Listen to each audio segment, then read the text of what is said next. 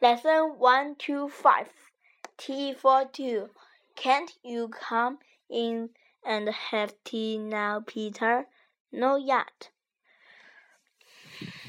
I must water the garden first.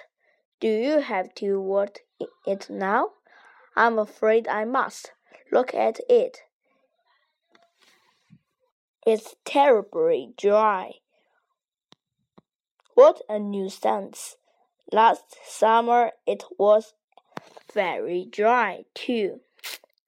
Don't you remember?